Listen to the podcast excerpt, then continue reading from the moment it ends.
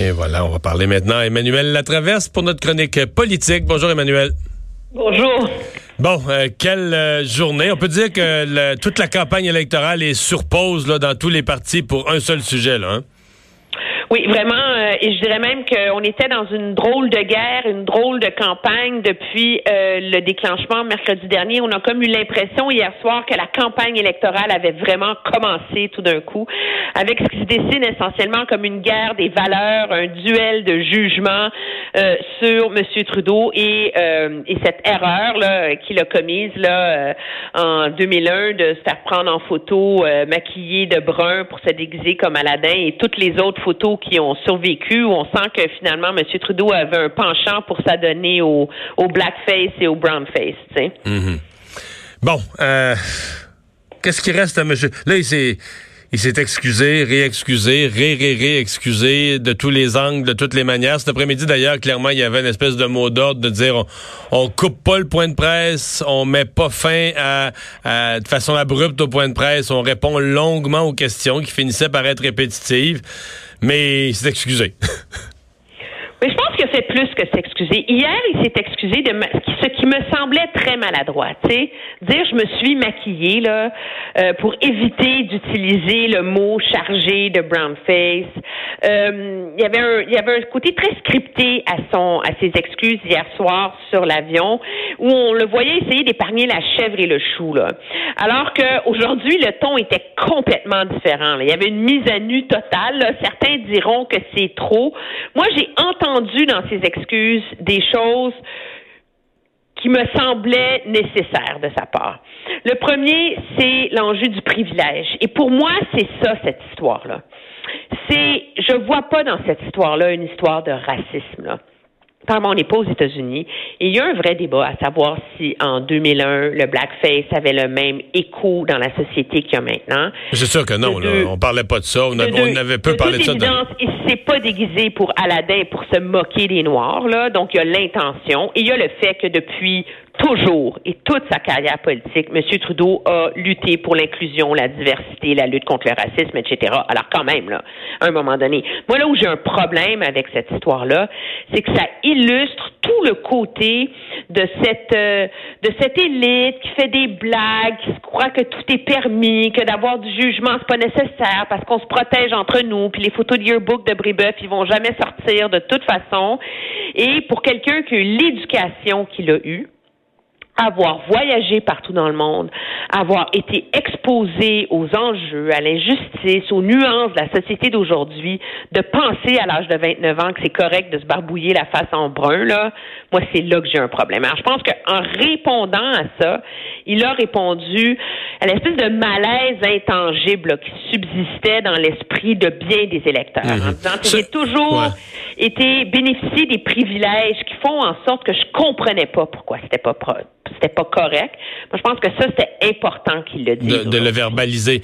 Euh, ce à quoi il n'a jamais pu répondre, le, malaise qui restait dans le point de presse, c'est niaiseux, là, mais c'est sur le nombre de fois parce que il était, il faisait son point de presse à un moment où on est comme dans un flou. Hier, il a dit, quand la, quand la photo est sortie dans le Time Magazine, il l'a reconnu il y a une autre fois.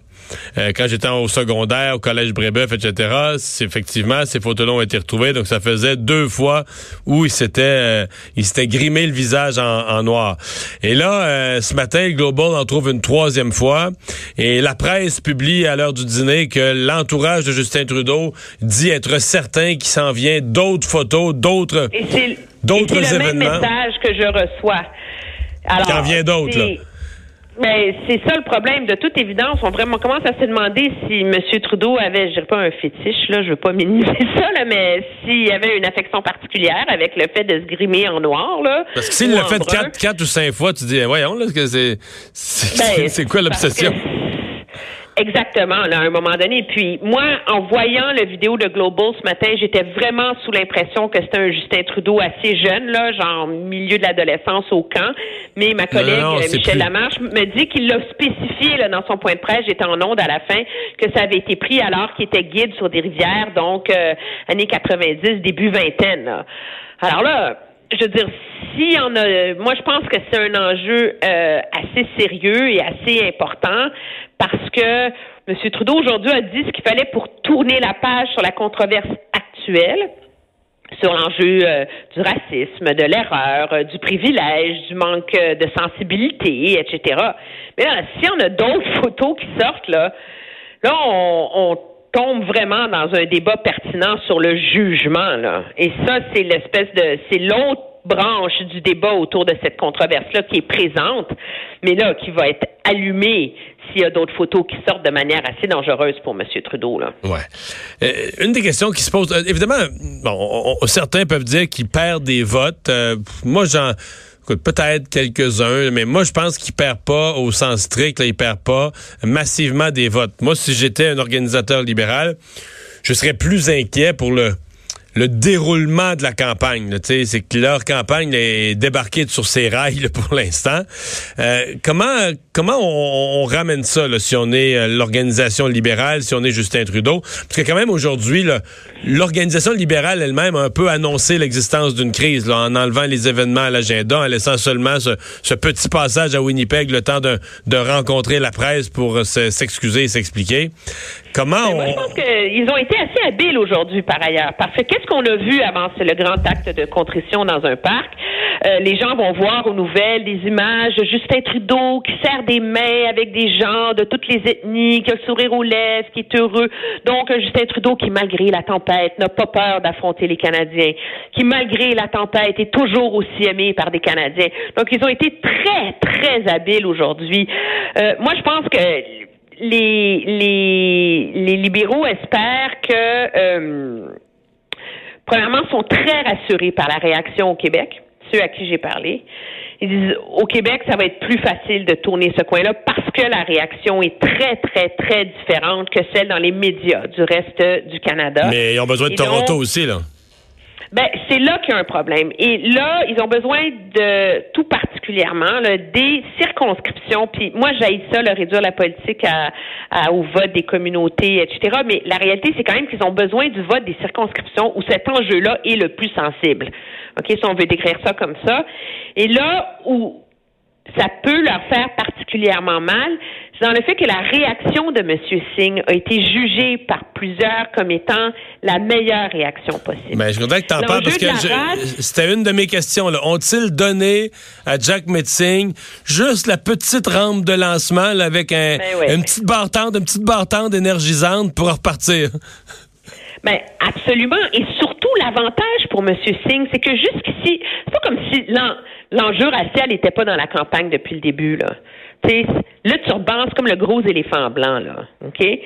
Euh, là, tout d'un coup, M. Singh peut utiliser ça à son avantage sans même avoir l'air de faire de la base politique partisane.